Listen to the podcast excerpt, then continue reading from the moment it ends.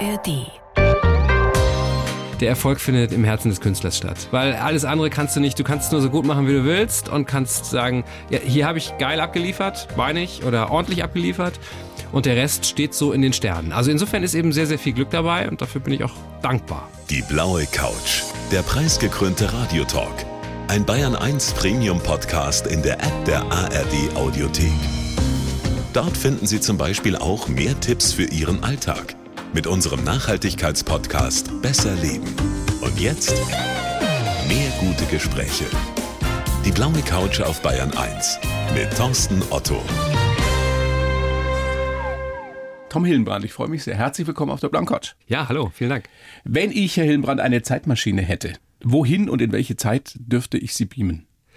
Ah, also ich glaube, ich wäre gerne mal so im London der 60er Jahre. Das wäre eins, was mich interessieren würde. Warum? Ja, ich glaube, die Musik war sehr geil. Aha. Und es hat einem auch noch niemand gesagt, dass man nicht rauchen soll oder dass man nicht trinken soll, weil das irgendwie vielleicht äh, ungesund wäre oder dass Promiskuität eine schlechte Sache ist, weil es irgendwie auch äh, zu Krankheiten führt. Also ja, man, man, man sollte Also viel vermuten, es wäre eine lockere Spaß Zeit haben. gewesen, Ich glaube, ja. es, ich glaube, es wäre, also muss man ja sagen, wenn man ein äh, weißer Mittelschicht-Mensch gewesen wäre, wäre es auf jeden Fall wahrscheinlich locker gewesen. Ob es für die anderen locker war, weiß ich nicht, aber äh, das sieht auf jeden Fall in vieler Hinsicht noch sehr unbedacht aus und man macht einfach mal. Das finde ich eigentlich ganz gut. Unbeschwert vielleicht. Unbeschwert, ja, auf Ja. jeden Fall. Ich hätte jetzt eher vermutet, es wäre ja naheliegend, Sie sagen, das Paris von 1911.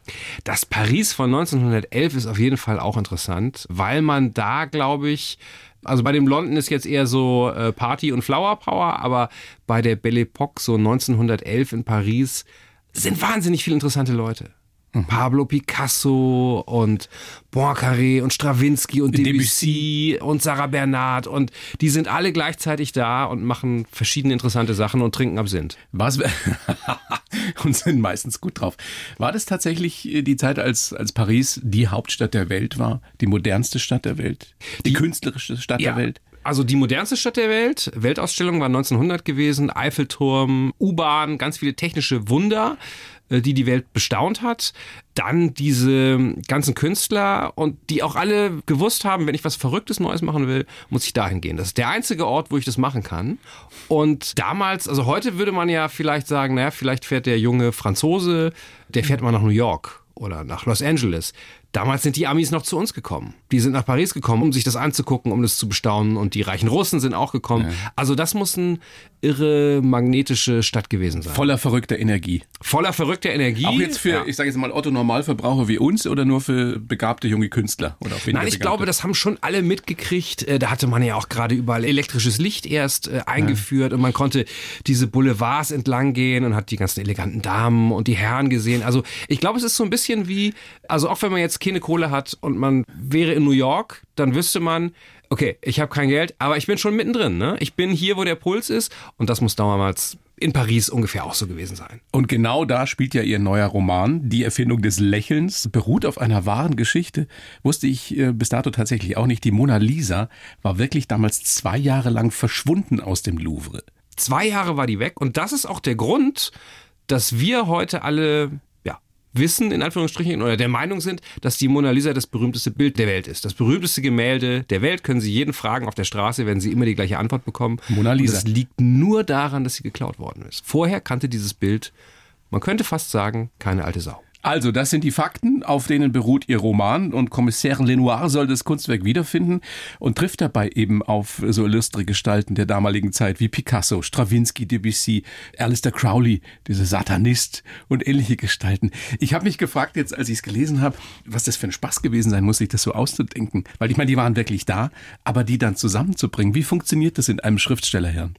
Das ist ein, natürlich ein großer Spaß, also weil im Prinzip die Aufgabe bei dem Buch war, okay, wir wissen, das Buch wurde geklaut und wir wissen auch, dass es zwei Jahre später wieder aufgetaucht ist. Übrigens nicht in Paris, sondern in Florenz.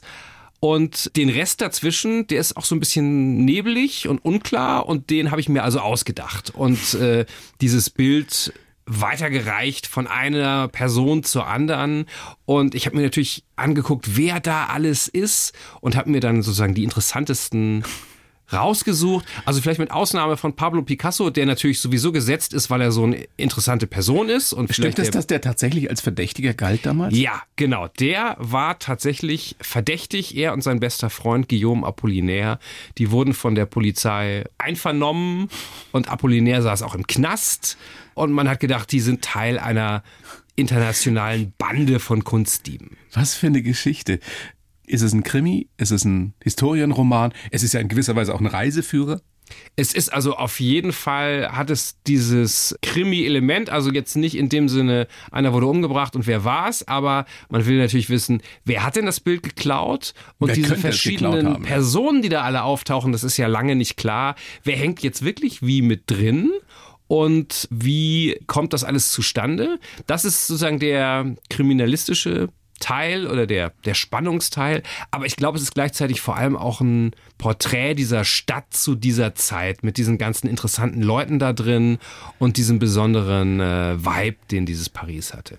Sie zitieren im Nachwort Picasso, Sie dürfen nicht immer glauben, was ich sage. Fragen verführen zum Lügen, vor allem wenn es keine Antworten gibt. Ein Ja. schöner Satz, eine schöne Aussage.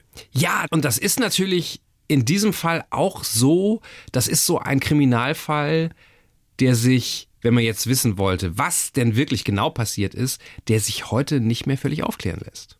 Ist zu lange her. Ne? Wir können mit niemandem mehr sprechen. Das heißt, es gibt da draußen auch, Mona Lisa heißt ja Joconde auf Französisch, La Joconde, und es gibt Jocondologen, genau wie es bei Jack the Ripper Ripperologen gibt, die also überlegen, ah, man könnte nicht noch der eine Rolle gespielt Ripperologen? haben. Ripperologen, ja, die immer wieder die vorhandenen Informationen äh, durchgucken und wägen und sagen, naja, könnte es nicht doch der Thronerbe gewesen sein? Könnte es nicht doch dieser Fleischer aus der so und so Street gewesen sein? Und es lässt sich nicht mehr rausbringen. Und hier ist es auch so, es lässt sich nicht mehr hundertprozentig rausbringen und das ist dann quasi meine Chance. Wie haben Sie denn recherchiert dafür? Erstmal nur gegoogelt oder sind Sie tatsächlich nach Paris und haben sich all die Schauplätze angeguckt oder, oder erst das eine und dann das andere? Es wäre ja äh, geradezu töricht, die Chance sich entgehen zu lassen, auf Betriebskosten nach Paris zu fahren. ähm, das, äh, ja, Ja, sowas gibt es also- beim öffentlich-rechtlichen Rundfunk nicht. Ja, na gut, es sind meine eigenen Kosten, aber natürlich ist es schön, wenn man die Grand Boulevard entlang flaniert und sich denken kann, und all dies ist steuerlich absetzbar, ist nicht schlecht. Aber Augen das, auf bei der Berufswahl. Augen auf bei der Berufswahl. Das meiste ist natürlich tatsächlich im Kämmerlein sitzen, googeln, Monographien lesen, Kunstkataloge wälzen. Aber das Tolle an Paris ist natürlich, man kann da jetzt noch hingehen und sich im Wesentlichen die Dinge angucken, die vor über 100 Jahren waren. Also zum Beispiel die Lieblingscafés von Pablo Picasso auf dem Montparnasse. Alle vier sind noch da. Und, Und man kann Kaffee sich ist auch gut. reinsetzen. Ja, La Rotonde und so, wo sich diese Künstler alle getroffen haben. Und man kann sich da reinsetzen und mal so überlegen, wie sich das vielleicht angefühlt hat. Es ist ja faszinierend, wenn man sich die Mona Lisa anguckt. Also ich habe mir das im Louvre auch schon mal angetan. Nach weiß nicht, wie viele Stunden ich da angestanden bin. Und dann stand ich davor und man steht ja nicht direkt davor, sondern und habe mir gedacht, so, ja, gut, sicherlich. also ich Aber war, hat sie nicht umgehauen, ne? mich hat, nee, mich hat's nicht umgehauen. Wie ging's Ihnen? Mir ging es auch so, auch schon zum ersten Mal, ich glaube mit 15 oder so, als ich sie gesehen habe. Und das ist ja ein relativ kleines Bild und ein relativ stilles Bild. Und man kommt aber natürlich mit dem Hype im Kopf rein. Ja? Jetzt gucke ich mir das berühmteste Bild der Welt an. Und das war's. Ja, das fragt man sich dann. Und die, die Dame, die ist so ein bisschen bleich, so ein bisschen grün im Gesicht. Irgendein Spötter hat mal gesagt, die habe wahrscheinlich Schwangerschaftsübelkeit. Und gemein, ne? Aber ähm, also es sind sehr viel gemeine Sachen über die Mona Lisa gesagt worden, glaube ich, gerade weil sie so quasi, weil sie so berühmt ist und äh, weil sie auf diesem Sockel steht und viele Leute haben versucht schon, sie da so ein bisschen runterzustoßen. Aber dieses mysteriöse Lächeln hat sie auch nicht verzaubert? Das Lächeln ist schon toll. Also toll ist auch, dass äh, ich hatte eine Kopie, die hatte ich mir an die Wand gehängt während des Schreibens. Das heißt, ich habe also sehr viel mit Mona äh, im Zwiegespräch gestanden. Und die Augen sind auch toll, weil die Augen sind so gemalt, dass sie einem folgen. Also wenn man sich woanders hinstellt, dann guckt sie einen immer noch an. Das ist fast ein bisschen gespenstisch vom Effekt. Das ist gut gemacht. Also Ja. handwerklich muss man sagen. Der Mann, der konnte was. Der, der Mann, der, der, der wusste schon, was er. Genau. Aber man muss natürlich auch sagen, er war nicht der Einzige, der was konnte. Es gibt da noch diesen Raphael und so ein paar andere Renaissance-Maler. Und entsprechend damals hat man gesagt, ja gut, ne, das ist so ein kleines Bild von so einer kleinen Frau, aber guckt euch mal die Hochzeit von Kana an, die ist irgendwie vier Meter lang und zwei Meter hoch und das ist doch mal ein Gemälde. Ne? Also das waren eigentlich die Bilder, die eher berühmt waren. Sie sind ja eher berühmt, das heißt eher berühmt, sind vor allem berühmt auch für Ihre Luxemburg-Krimis um äh, den äh, Detektiv und ehemaligen Starkoch Kiefer. Da habe ich mir auch wieder gedacht, das ist ja, wenn man das, wenn man das liest, kann man es als Krimi lesen, aber eben auch als kulinarischen Reiseführer. Sind Sie selbst so ein Gourmet oder einer, der einfach nur gerne isst? Also ich bin auch gerne äh, kocht. Ja, ich, also ich bin einer, der gerne, der gerne isst. Aber der, also der Franzose unterscheidet ja zwischen dem Gourmet und dem Gourmand. Gourmand, ja. Und wahrscheinlich bin ich eher der Gourmand. Also ich würde auch immer einen Landgasthof mit tollem Essen dem Sternrestaurant vorziehen. Also, ich eher ein hab- Schnitzel als jetzt ein Shishi Acht-Gänge-Menü. Ja, oder nur Schnitzel oder ein Coq au vin oder so. Also das, ich, ich habe höchste Achtung vor dieser Sterneküche, weil das ja, das ist ja eigentlich Kunst. Ja, muss man schon sagen. Das ist einfach. Ähm, Absolut. Das ist wirklich Wahnsinn. Aber ich kann es nicht so oft machen. Und äh, acht, Ne, geht acht ja auch ins Gänge, Geld. Ja, das auch. Aber äh, auch, auch ins äh, Zeitbudget geht's auch. Also man sitzt da ja vier Stunden. Ja, das Sitzfleisch muss man ja auch erstmal haben. Vier Stunden lang auf das nächste Schäumchen warten, sage ich jetzt mal. Ne? Und insofern mag ich eher so Brasserieküche oder es, es kann ein bisschen pfiffig sein, aber es müssen keine acht Gänge sein. Also die Hälfte beim Essen, glaube ich, ist ja sowieso immer nicht das Essen selber, sondern Atmosphäre, Service und idealerweise gute Freunde. Ja, absolut. Wenn man mit Ihnen jetzt im Jahr 2023 Paris besuchte oder meinetwegen auch im, im Frühjahr, Sommer 2024, dann hat man einen guten Reiseführer mit dabei, oder? Dann wüsste ich vielleicht wissen, das eine oder andere, wo man hingehen könnte. Ja, auf jeden Was Fall. der Tourist Und, sonst ähm, nicht entdeckt. Vielleicht nicht, genau. Und also in, in, in Luxemburg gilt das Gleiche. Auch da würde ich ein paar Ecken kennen, wobei das natürlich einfach mal überschaubarer ist. Hauen Sie höchsten raus. Hauen Sie einen raus jetzt. Geilster Kuchen Konrad und würde man in Luxemburg auch nicht vermuten, Kamakura, bestes Sushi-Restaurant, wo ich hier war. Jemals. Ja.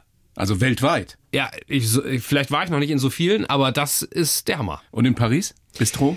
Ähm, Le Boissy d'Anglas. Le Boissy d'Anglas. in der Nähe vom Madeleine, finde ich ganz toll. Ganz klassische französische Küche. Macht auch großen Spaß. Ja. Da dürfen Sie jetzt ein Leben lang umsonst essen. Das, das wäre wär schön, ja. Aber also das ist so, das ist so, äh, also die Franzosen haben da ja auch eine ganz andere Ernsthaftigkeit als die Deutschen. Eine andere Und, Kultur. Äh, ich fand immer super die Geschichte, dass immer Mitterrand, der französische Staatspräsident, der ehemalige, der hat sich immer morgens um drei oder vier fürs Frühstück mit seiner Eskorte auf den Großmarkt von Paris fahren lassen, weil es da einen Laden gibt, der hat die frischesten Austern und die besten Austern. Und er hat gesagt, ne, die esse ich nur da. Morgens um vier? Ja. Muss man auch mögen, oder? Ja, dann macht der Großmarkt sozusagen, die machen dann gerade zu. Und muss man auch mögen, genau, ja. Aber ähm, das ist so, also das finde ich ist sehr französisch zu sagen, es geht ja auch nicht darum, wann, nur darum, wann ich Lust auf die Austern habe, sondern wann ist der optimale Zeitpunkt, die Austern zu essen. Und dem muss man sich jetzt fügen. Ja, auch wenn es 4 Uhr morgens ist und man vielleicht lieber ein Rührei hätte. Herr Hilbrand, großes Vergnügen, dass Sie da sind. Ich schreibe ja für jeden Gast einen Lebenslauf, habe das auch für Sie versucht. Den gebe ich Ihnen jetzt, Sie kennen ihn nicht. Ja. Sie lesen den bitte vor und sagen mir dann danach, ob Sie den so unterschreiben können. Bitteschön. Ich heiße Tom Hillenbrand und lebe von meiner grenzenlosen Fantasie. Meine Lust am Geschichten erzählen, viel Disziplin, noch mehr Stunden am Schreibtisch und fertig ist der Bestseller. Das gelingt mir immer wieder, aber ein Geheimrezept kenne ich auch nicht. Erstaunlicherweise sehen manche in mir trotz meines Erfolgs eher den arbeitslosen Penner. Geprägt haben mich meine norddeutsche Landjugend, das Studium in Duisburg und die Zeit als Korrespondent in New York. Ich kann mich für KI, Kulinarik und Kunstgeschichte begeistern und am besten entspannen kann ich bei Rollenspielen. Mein Traum für die Zukunft, weniger Nazis, noch ein paar Bücher und viel mehr Tage am Meer. Ja, das ist gut. Also, da würde ich. Äh, Steht kein ich, Quatsch drin zumindest. äh, Kein, kein totaler Quatsch, äh, würde ich mit, würde ich glaube ich mit äh, zurechtkommen. Fertig ist der Bestseller, ähm, ist natürlich gut. Ja, das, das wäre schön, wenn man das immer schon vorher wüsste. Ne? Aber das Haben weiß Sie ja keine niemand. Ahnung, Nein. wenn es fertig ist? Na, also, Ob es was wird? Ähm, also was heißt, ob es was wird, ob es verkauft? Nee, das, also das ist ja auch ganz seltsam. Also ich habe natürlich eine Ahnung, vielleicht auch eine starke Ahnung, dass ich sage, ich glaube, das ist ganz gut geworden. Oder ich glaube, die Idee ist ganz gut gewesen und vielleicht ist mir die Ausführung auch einigermaßen gelungen. Wie ist das bei äh, die Erfindung des Lächelns? Glaube ich auch, ist ganz gut geworden. Überraschende Antwort des Ja, Künstlers. ähm, aber selbst wenn man der Meinung ist, das ist das Beste, was ich je geschrieben habe, und der Verlag sagt, das ist das Beste, was du je geschrieben hast, Ist noch keine Garantie. und der Agent sagt, mein Gott, werden wir viel Geld verdienen, es heißt nichts. Vielleicht sieht der Leser es anders, oder vielleicht, also ist ja auch häufig einfach so, bei Musik genauso, oder bei Bildern oder bei anderer Kunst, vielleicht ist an dem Tag oder in der Woche, wo was rauskommt, irgendwas anderes viel Wichtigeres auf der Welt. Und es ändert auch die Stimmung der Leute. Und sie haben jetzt überhaupt keinen Bock, sich mit Paris 1911 zu beschäftigen, weil, mein Gott, der Ukraine-Krieg, äh, die Nahostkrise oder irgendwas völlig anderes. Und dann ist das halt so. Aber Sie denken gar nicht so, die Mona Lisa kennt jeder, hat jeder eine Meinung drüber, das könnte was werden? Also Doch, auf jeden vom- Fall, vom klar. Leser? Also das ist natürlich, wie hieß das auf der Journalistenschule immer, wir müssen den Leser in seiner Befindlichkeit abholen. Also natürlich ich weiß... hasse dieses Wort. Ja, ich, ich hasse es auch, ja. Aber natürlich kann man sagen, ja, also Mona Lisa sagt jedem, was? Paris finden auch viele Leute toll. Eine spannende Kriminalgeschichte und in, vielleicht interessante Figuren, so, das ist doch ein guter Mix, aber natürlich kann es auch sein, dass man die richtigen Zutaten hat und sie falsch zusammenrührt. Und es ist ja auch manchmal so, es gibt ja Leute, die schreiben 20 Jahre an einem Buch und dann ist es ganz toll wie, weiß ich nicht, der Herr der Ringe. Es gibt bestimmt noch eins, das ganz grässlich geworden ist. Also es gibt andere Leute, die schreiben so ein Buch wie Ray Bradbury an einer Münzeinwurf-Schreibmaschine in zwei Wochen in der, äh, in der Bibliothek. Und es ist auch toll. Also man weiß häufig gar nicht, wie kommt man dahin. Wie lange haben Sie geschrieben an die Erfindung des? Ähm, länger als zwei Wochen. Zum Glück auch nicht an der Münzschreibmaschine, sondern insgesamt so ein Jahr ungefähr. Inklusive Recherche. Ja. Das ist jetzt gar nicht so lang, oder? Oder doch? Nö, das ist, äh, das ist okay. Ja, das ist, das ist sogar sehr okay. Also, ich hatte einen anderen historischen Roman, Der Kaffeedieb, der spielte so 1685. Da habe ich länger gebraucht, wahrscheinlich, weil ich über die Zeit auch noch viel weniger äh, wusste, weil die weiter weg ist, vermute ich mal. Aber so ein Jahr ist so ungefähr, scheint mein Durchschnitt zu sein. Also ich mache es seit 12 oder 13 Jahren, ich habe 13 Romane geschrieben, also scheint das mein, mein Durchschnitt zu sein ungefähr. Und da kommen sicherlich noch einige. Ich habe Ihnen ja am Schluss reingeschrieben, weniger Nazis, noch ein paar mehr Bücher und viel mehr Tage am Meer. Wieso sind Sie denn nicht mehr am Meer? Da könnten Sie doch auch schreiben. Ist ja so Ja, eine ich- romantische Vorstellung. Aber hier sind ja überall nur Berge drumherum und man kann nirgendwo hingucken. Das Naja, man ja, kann ja auch wohin fahren, wo ist. Sie könnten Ja, jeden an die Nordsee fahren oder an die Ostsee. ja, das äh, genau. Also oder nach Italien oder wo auch immer hin. Also mache ich auch so oft wie es geht. Aber so ein bisschen hänge ich hier jetzt ja fest, ne? Also mit Familie. Das ist, das ist ja nee.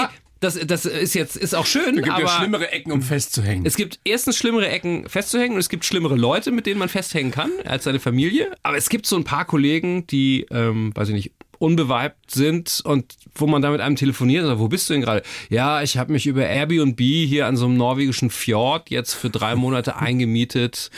Und denkst dir, Donnerwetter. Und auch das alles von der Steuer abzusetzen wahrscheinlich, ne? Wo schreiben Ähm, Sie denn? Ganz langweilig gehe ich morgens in mein Büro, das nicht zu Hause ist, sondern in einem anderen Gebäude. Dann mache ich mir eine Tasse Tee und dann geht es los. So ein richtiger Büroalltag. Das ist ein richtiger. Also 9 Uhr morgens, Büroalltag, 10 Uhr ja. geht's Ja. los. Ja, genau. Dann wird bis mittags geschrieben. Es wird geschrieben bis 10.000 Zeichen in der Kiste. Ah, Das sind. ist verpflichtend bei das Ihnen. ist verpflichtend, ja. 10.000. Ja. Auch wenn Sie die dann wieder am nächsten Tag wieder wegschmeißen, oder? Ja, ja, das, äh, aber äh, die, man muss ja irgendeine, also ich zumindest, irgendeine Möglichkeit finden, Fortschritt äh, zu messen. Und es gibt niemanden, der mir sagt, du bist zu langsam, du bist zu schnell, du bist zu unoriginell. Und deshalb ist das so meine, das ist so ungefähr meine Linie oder meine Menge, die ich jeden Tag erreiche. Das sagt jetzt noch überhaupt nichts über die Qualität aus und ich schmeiß auch viel davon weg. Wie oft schon bis nachts um drei gesessen, bis die 10.000 Zeichen fertig sind? Oh, das dauert nicht so lang. Wenn ich um halb zehn damit anfange, dann bin ich um zwei damit fertig. Also es ist unterschiedlich. Es gibt auch Und Tage... dann wird aber auch nicht mehr geschrieben, Nein, oder? da wird nicht mehr geschrieben. Dann ist Schluss. Und wenn Sie da gerade so mitten im Flow sind? Das ist eine Falle. Glaube ich. Also das ist eine Falle. Also das ist ja kein Sprint, das ist ein Marathonlauf. Und ein Marathonläufer sagt auch nicht, hier geht's jetzt gerade so angenehm bergab, jetzt gebe ich richtig Kette. Das macht er nicht, sondern der behält sein Tempo bei.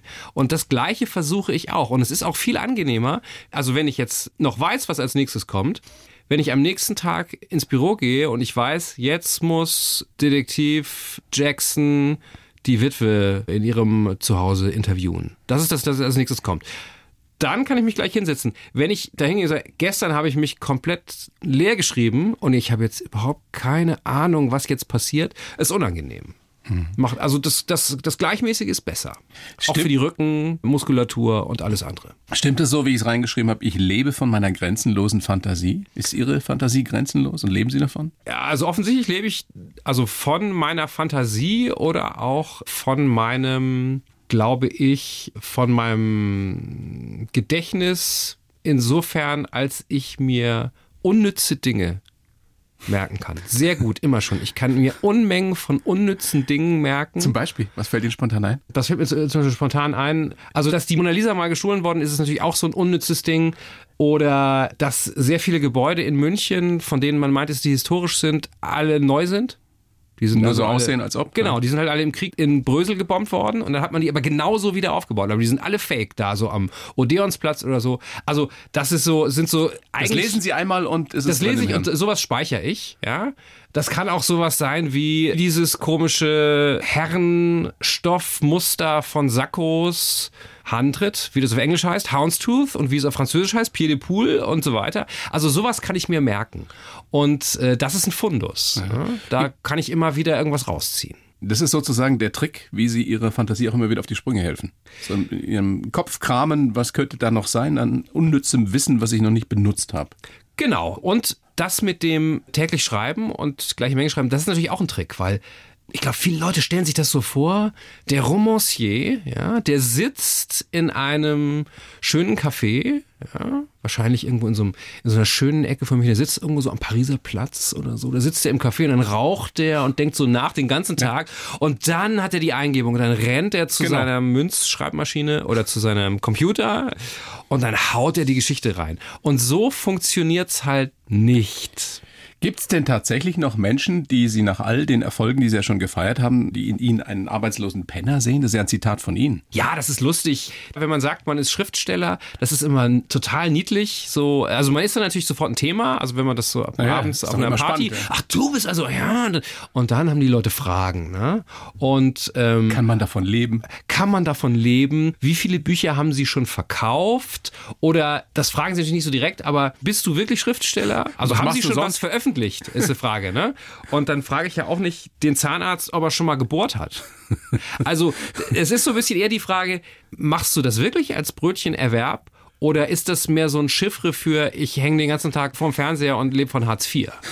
Und der Gipfel war dann immer, wenn ich mit meiner Frau, die erstens einen Doktortitel besitzt und zweitens längere Zeit bei einer Unternehmensberatung gearbeitet hat. Und wenn man sich dann vorstellte, sie ist also Unternehmensberaterin beim großen Consulting-Laden und er ist Schriftsteller, hat man gesehen, wie die Leute gucken, sagen so, ah, so ist das. Ah, hat er sich gerne gesucht, die Das Kohle. ist, hat. so, das ist der Hausmann, ja, und sie bringt die Kohle heim. Also so, die Leute Das ist haben... ganz interessant, dieser ja, Perspektivwechsel. Ja. Ja, die normalerweise ist es ja andersrum, das Klischee. Normalerweise ist es immer andersrum, ne? Und da kommt eine Ahnung, was sich Frauen immer antun müssen. Das ist nicht nur das, sondern es ist, glaube ich, auch, dass die meisten Leute erstens einfach nicht wissen, was so ein Schriftsteller tut, wissen wahrscheinlich auch nicht, was ein Maler tut oder ein Musiker. Also Künstler ist ganz mysteriös.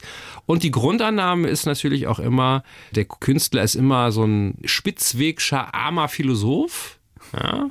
Also die Leute wissen nicht, was wir tun, haben aber gleichzeitig eine bestimmte Auffassung davon, was Künstler sein können und, Unsteter nicht. Lebenswandel auf jeden Fall. Unsteter Lebenswandel, arm. Also ein Künstler, der nicht arm ist, ist auch eigentlich unredlich. Ja? Wir waren ja gerade bei der Fantasie, da wollte ich noch dazu fragen, welche Rolle denn diese Rollenspiele spielen, auf die Sie so stehen. Was Dungeons and Dragons heißt, glaube ich. Dungeons and Dragons ist der Klassiker, ja. Mhm. Das hat, glaube ich, einen großen Einfluss gehabt auf, also nicht nur auf mich, sondern auf sehr viele Schriftsteller und auch äh, Filmleute, also zum Beispiel. Erklären Sie kurz, wie das funktioniert. Gerne. Also das ist ein Gesprächsspiel, das spielt man mit vier, fünf Leuten und man stelle sich vor, man spielt sozusagen sowas wie den Herrn der Ringe, also der eine ist ein Elf, der andere ist ein Zwerg, ein Krieger, ein Hobbit.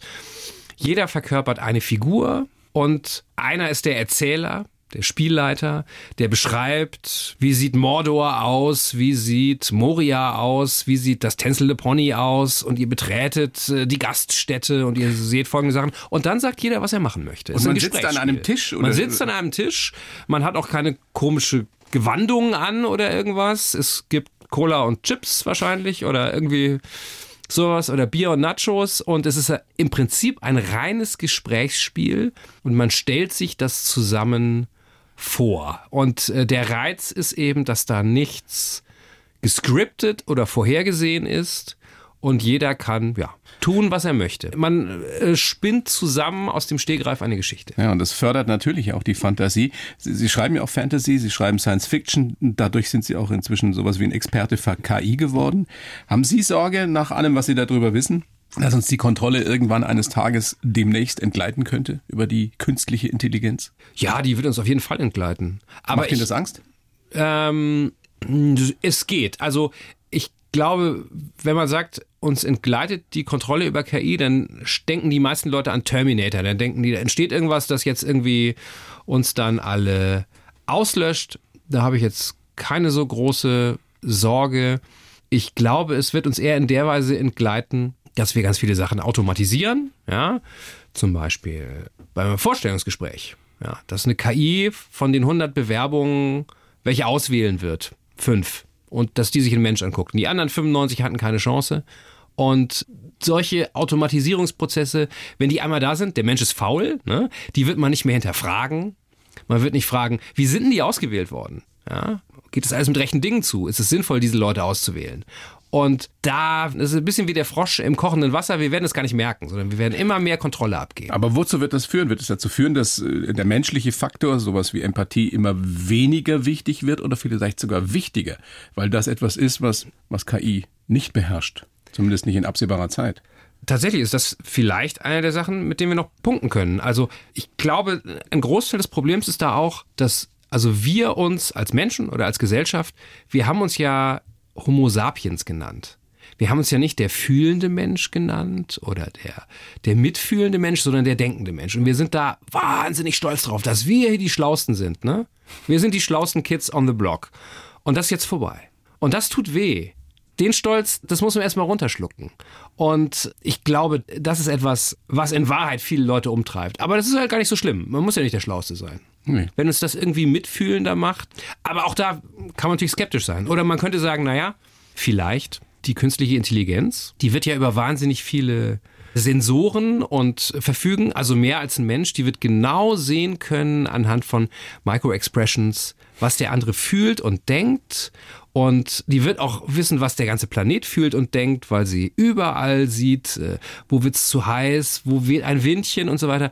Also vielleicht wird das auch das empathischste Wesen, das man sich vorstellen kann. Wenn man das mal ein bisschen runterbricht, wovon werden wir denn in den nächsten Jahren da profitieren können?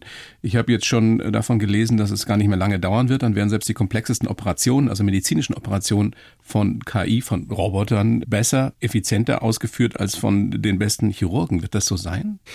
Also der Punkt wird kommen, äh, und der ist, glaube ich, nicht mehr so lange hin, wo dieses Ding Operationen kann sein, aber wo grundsätzlich müssen wir gar nicht von Superintelligenz reden, aber wo es ein System geben wird, das mal so schlau ist wie der durchschnittliche Chemie, Biologie, Pharmazeutik Postdoc. Und wenn wir da sind, dann sagt man, okay, und davon kopiere ich jetzt 100.000 Stück und die lasse ich 24/7 laufen. Und dann werden wir einfach in einer irrsinnigen Geschwindigkeit neue Sachen rausfinden, neue Medikamente. Da werden wir wahnsinnig von profitieren. Also davon bin ich überzeugt. Natürlich gibt es dann auch irgendwelche kritikablen Anwendungen, aber ich glaube, der Nutzen steht außer Frage und der wird auch relativ schnell eintreten. Spannende Zeit, in der wir leben und äh, die Entwicklungen gehen ja immer schneller vonstatten. Also da werden wir jetzt sicherlich in den nächsten Monaten und Jahren noch vieles lernen und mal gucken, wie uns das alles zu Pass kommt. Ich würde gerne noch ein bisschen biografisch vorgehen. Wir haben über Sie persönlich noch gar nicht so viel gesprochen. Sie sind geboren in Hamburg am 16.10.72 Hillenbrand bedeutet Schwertkämpfer, stimmt das? Das stimmt, ja. Ja, passt ganz gut zu Ihnen. Ne? So Das fand ich, als ich das rausgefunden habe, habe ich gedacht, das ist, yes, das ist eigentlich, dass man Schwertkämpfer heißt, ist quasi der Nerdtraum. Aufgewachsen in Halstenbeck im Kreis Pinneberg, das ist so Hamburger Speckgürtel, eigentlich ziemlich langweilig, so ein bisschen spießig auch. Aber Sie haben gesagt im Vorgespräch, Ihre Kindheit war Landjugend mit Nazis. Ja, das muss man, glaube ich, so sagen, ja. Weil? Weil es gab damals, also in den äh, 80ern, frühen 90ern, war die die nazigste Nazi-Partei in Deutschland war die FAP, Freiheitliche Arbeiterpartei. Ach, und Michael Kühnen hieß der Michael Typ. Kühnen hieß der Anführer, genau, ja. Und der hatte dann so einen eigenen, so einen Hitlergruß mit drei Fingern, das war der Kühnengruß. Und, der kommt daher, oder was? Der kommt da nicht her, der war damals schon tot, aber seine, seine Organisation lebte weiter und die Bundesgeschäftsstelle der FAP, die war in Halstenbeek Kruppunda. Und da konnte einem das auch wirklich passieren, dass man Zigaretten kaufen gegangen ist am Bahnhofskiosk und vor einem in der Schlange stand einer, der hatte so eine SA-Uniform an. Ach du Scheiße. Und also das war das, da sind Sie aufgewachsen. da bin ich aufgewachsen und was für mich da, also auch so als, wenn ich das jetzt heute so verfolge mit den Erstarken des Rechtsradikalismus, muss ich immer an diese Zeit zurückdenken, also nicht wegen der paar Glatzen, die da am Bahnhof saßen oder der Leute, die in der SA-Uniform rumgelaufen sind, sondern so in der öffentlichen Diskussion, dass dann die Leute gesagt haben, bei uns gibt es doch keine Nazis. Wo sehen Sie denn hier Nazis? Ne? Haben Sie den Mann am Bahnhof gesehen, der hatte eine Nazi-Uniform an. Ja, aber aber das, ich habe hier keine Nazis gesehen. Also dieses völlige Ausblenden und nicht sehen wollen, das habe ich da das erste Mal so erfahren als Jugendlicher. Das ist irgendwie hängen geblieben. Das heißt, Sie wollten dann ziemlich bald irgendwann da auch raus aus, aus diese spießigen, piefigen Rechten. Gerne. Also die meisten Leute waren ja keine Nazis. Das war ja nur eine kleine Gruppe, aber eben, das war so klassische, glaube ich, so konservativer Mittelstand. Damals war Schleswig-Holstein ja auch richtig schwarz. Ne? Das war noch Barschel. Ja. Engholm. Dann Engholm, der war SPD, aber also es war sehr konservativ und da war auch nicht viel geboten, muss man sagen. Also da war es wahrscheinlich auch so als Kind, also entweder flüchtete man raus nach Hamburg oder man flüchtete sich in Bücher oder Musik oder Rollenspiele, weil Sie. sonst, sonst war da nichts. Ja. Und Sie sind dann zum Studieren nach Duisburg gegangen. Das ist ja noch eine ganz andere Mentalität als Hamburg. Sie haben aber Ja. gesagt, das hat mich geerdet. Warum? Am Anfang äh, natürlich war es ein Kulturschock. Also gar nicht so wegen der Leute nur, sondern auch wegen dieser brutalen Ruhrgebietsarchitektur, wo so diese Autobahnen einfach so mitten durch die Stadt durchgehen und so. Ne? Also keine Architektur für Menschen, sondern um Kohle wegzuschaufeln, sage ich jetzt mal. Das hat man dann auch sehr stark gemerkt. War das noch so geprägt auch von Schimanski? Und, Ja, ja, genau. Also das war ein bisschen wie in diesem Tatort Klischees. Also so sah das da wirklich aus. Aber die Leute, die Leute fand ich eigentlich sehr cool. Also die Leute hatten eine, so eine leichte Selbstironie. Ne? Die Stadt Essen, wo ich lange gewohnt habe, die waren mal Kulturhauptstadt. Und der inoffizielle Slogan war Essen. Anderswo ist auch scheiße. Ja, also das ist so der, das, Ernsthaft? ja, ernsthaft. Ja, und die waren immer cool. Ja, die fand ich sehr sympathisch und ich wäre da auch geblieben, aber es hat sich jetzt so nicht ergeben. Aber, ähm, Das aber war wirklich der Slogan. also der, Essen der, der, anderswo ist auch scheiße. Also was inno- die Leute, inoffizielle, ja, ja, was, die, was die Leute gesagt haben. Ne? Ja, also weil die natürlich auch wissen, so genau wie bei Grönemeyer Bochum, das fängt ja auch an mit, du bist keine Weltstadt und von Arbeit ganz grau. Und die Leute wissen ja auch, dass sie nicht in München oder in Hamburg leben. Das ist denen sehr, sehr wohl bewusst. Ja? Aber sie gehen damit irgendwie um und häufig sind sie dadurch auch recht bescheiden. Also da gibt es natürlich auch hier und da den einen oder anderen Großkotz, aber im Prinzip ist es sehr straight und sehr geerdet. So und wie es war in der für mich Oberpfalz, vielleicht ganz gut. Ja. So wie in der Oberpfalz, wo ich herkomme. Ja. Regensburg. So, ja, Ja. Das, da ist Ja. direkt, das ist auch so. Da ist auch, äh, man ist ehrlich, man ist direkt, man redet erstmal nicht viel, aber wenn man jemanden ins Herz geschlossen hat, dann ist er drin. Man kommt Ja. auch nicht mehr raus. Ja, genau. Ja. Ja. Sie haben Wirtschaft und Politik studiert, dann äh, Holzbringschule für Wirtschaftsjournalismus besucht, waren äh, danach bei der Telebörse, Handelsblatt, Spiegel Online. Und dann kommt etwas, ich bin kein neidischer Mensch, aber das hätte ich auch gerne mal gemacht. Dann waren Sie drei Monate Corrie in New York. Ja, das war super. Spiegel Online. Wow. Mhm. Was hat die Stadt mit Ihnen gemacht? Das ist irre, was so eine Stadt mit einem macht. Ne? Also natürlich ist man äh, geflasht, man wird immer hektischer. Man wird relativ schnell immer hektischer. Die rennen alle dauernd. Die, die, die rennen alle dauernd. Irgendwann ist mir mal aufgefallen, man ruft ja immer das Taxi, so indem man die Hand hebt. Ne? Das funktioniert wirklich, ne? Das funktioniert wirklich.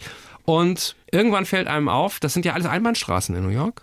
dass man sich instinktiv immer an die Ecke stellt von den vier Ecken, wo zwei Einbahnstraßen zusammenlaufen, weil das die Cap-Wahrscheinlichkeit leicht erhöht. Und wir haben hier keine Zeit zu verlieren. Es muss hier alles schnell, schnell. Also das dreht einen total hoch. Und ich glaube, wenn man da sehr lange lebt, vor allem in Manhattan, dann wird man wahrscheinlich irgendwie sehr zynisch und sehr hart. Das ist, glaube es geht gar nicht anders. Ne? Aber diese Energie, die die Stadt, zumindest wenn man da ein paar Wochen ja. oder ein paar Monate ja. verbringt, äh, ausstrahlt, ist schon immens. Und die Energie ist da, ja. Die Energie ist Wahnsinn. Ja. Die ist ansteckend und ist natürlich als Journalist auch, fühlt man sich wie ein Gourmand in der Konditorei, weil es gibt so viele Themen, über die man was schreiben kann und alle Leute, die irgendwie interessant sind, kommen früher oder später da mal durch. Ne? Haben dann vielleicht auch eine halbe Stunde Zeit. Also das war toll. Wen haben Sie da so getroffen?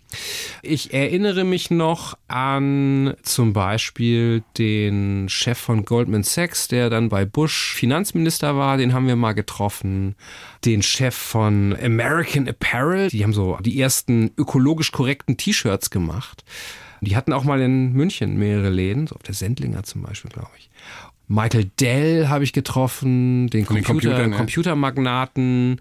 Und auch einfach, also das waren natürlich viel Wirtschaftsgeschichten, aber auch einfach so schräge Typen. Also wenn ich den, den Präsidentschaftskandidaten weder der Republikaner noch der Demokraten, die hatten natürlich keine Zeit für mich, aber der Libertären Partei, ja, der also bei allen Auftritten immer eine Pistole umgegürtet hat weil das sein verfassungsmäßig verbrieftes Recht ist und so. Also man lernt auch viele schräge Leute kennen. Es war wirklich interessant. Ja, das glaube ich. Aber zum Leben wäre es nichts gewesen auf Dauer. Ganz abgesehen davon, dass es wahnsinnig teuer ist. Ich meine, kulinarisch ist es ja auch noch so spannend. Ja. Ja, kulinarisch ist es auch noch so spannend. Also wenn man ein bisschen weiter draußen, dann vielleicht ist es dann auch finanziell erträglich. Aber ähm, also erstmal musste ich wieder zurück in die Zentralredaktion. aber ich habe dann irgendwie schon gemerkt, auch wenn ich da dann noch länger gearbeitet habe, wenn man da einmal so draußen war und so alleine, da habe ich gemerkt, also eigentlich möchte ich auch lieber alleine irgendwo arbeiten in meinem eigenen Rhythmus da und so ein bisschen meine eigenen Ideen. Schreiben, ne? Da ist die Idee entstanden, Bücher zu schreiben und auch die quasi die Realisation, dass wahrscheinlich ist es gar kein Kompliment für mich, also dass ich wahrscheinlich würde der Personalberater sagen, äh, der der Hillenbrand ist halt nicht teamfähig, ja, er ist nicht teamfähig und kann keine Kompromisse machen, ist, halt ist, Schriftsteller, ist zu verträumt, ja, und kann keine Termine einhalten, also Anschlussverwendung Schriftsteller. Sie sind dann tatsächlich, als Sie zurückgekommen sind ähm, nach Deutschland, haben Sie gekündigt und haben beschlossen, ich schreibe jetzt Romane. Wussten Sie, Sie können das und Sie können davon leben? Nein. Nein. Also, ich habe es eher so begriffen wie so ein, darüber hatte ich ja vorher als Journalist berichtet, wie so ein Startup-Projekt. Das probierst du jetzt mal drei Jahre. Nach drei Jahren muss die Kiste vielleicht so halbwegs fliegen, ansonsten wird alles eingepackt und dann rufst du deinen ehemaligen Chefredakteur an und, und sagst, Matthias, tut mir leid, äh, ich, ich habe es mir anders überlegt oder äh, irgendwie so, ja. Teufelsfrucht war der erste. Teufelsfrucht Mal, ne? war der erste. Den habe ich auch noch irgendwie so nebenbei, neben der Arbeit geschrieben. Aber das hat einfach so einen Spaß gemacht, dass ich mir gedacht habe, das möchte ich eigentlich gerne weitermachen. Sie sind damals auch nach Bayern gezogen, glaube ich, oder? Genau, also meine Frau, die hat auch gekündigt, also ich wollte quasi zeitgleich den Job wechseln und die hatte ein gutes Jobangebot in München und eins in Ludwigshafen. Und dann ist die Wahl nicht schwierig. Sag ich mal, ne? Ich habe eine Tante in Ludwigshafen und, und, da kommt ja nun auch Helmut Kohl her. Ne? Ja, aber dann müsste man vielleicht gleich sagen, dann zieht man raus in so ein Weindörfchen. Das könnte vielleicht auch nett sein. Da hätte es natürlich auch keine Kinderbetreuung wahrscheinlich gegeben. Ja. Sowas, aber war das eigentlich gleich ein Bestseller dann, Teufelsfrucht? Das hat sich ganz gut verkauft, war nominiert für so einen Glauser Krimi-Nachwuchspreis.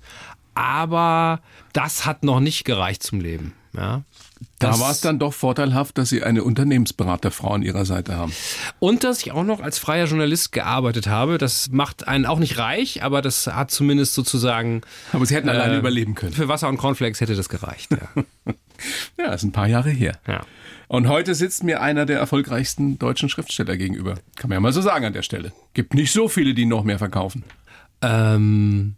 Ah, ein, zwei fallen mir schon ein. Naja, aber, Ferdinand ja, von Schirach, so. Ja, gut, bestimmt, ja. ja. Aber also es macht weiterhin Spaß. Das scheint irgendwie zu funktionieren. Also ich bin auch ganz baff, dass es funktioniert. Also hätte ich, hätte ja, ich jetzt sind auch Sie nicht, immer noch? Ja, also hätte ich nicht gedacht, ne?